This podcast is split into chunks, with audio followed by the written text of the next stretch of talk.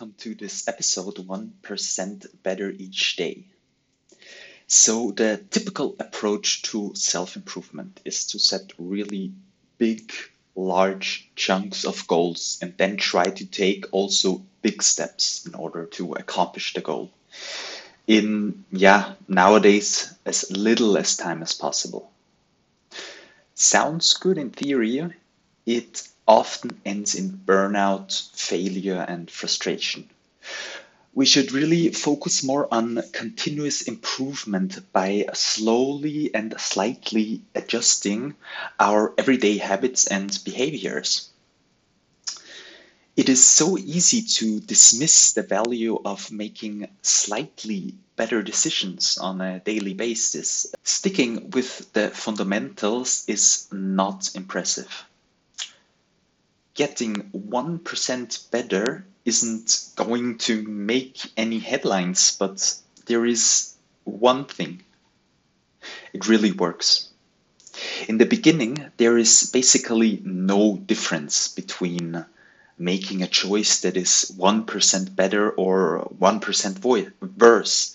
But as time goes on, these small improvements or declines compound, and you suddenly find a very, very big gap between those people who made at the beginning slightly better decisions on a daily basis and those who didn't.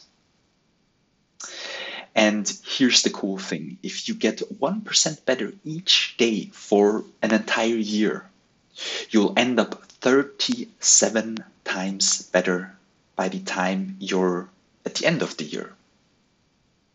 That's calculated with uh, 1.01 to the power of uh, the 365 days, and uh, those give you the 37%.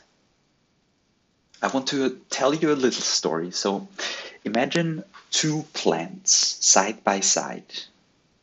And each day they will compete for sunlight, for water, for uh, good soil.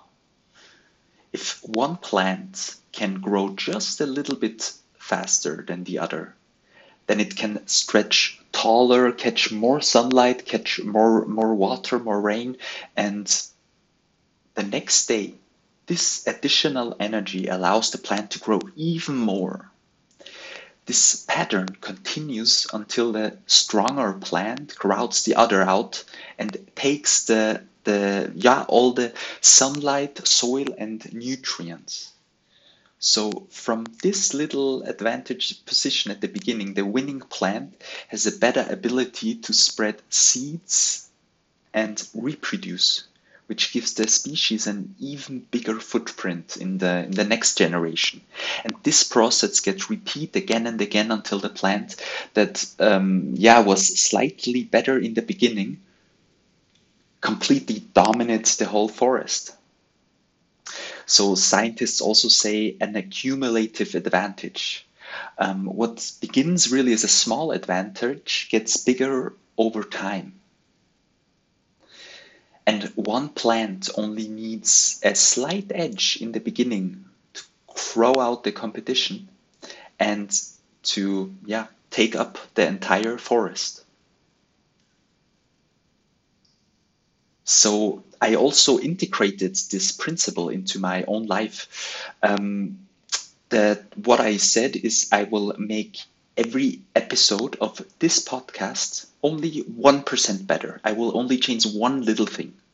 So, for example, first I uh, started to script some keywords from the for the podcast. In the um, couple of yeah, the couple of first episodes, I uh, spoke freely, and now I have some keywords which I made, just that I don't lose um, the red line.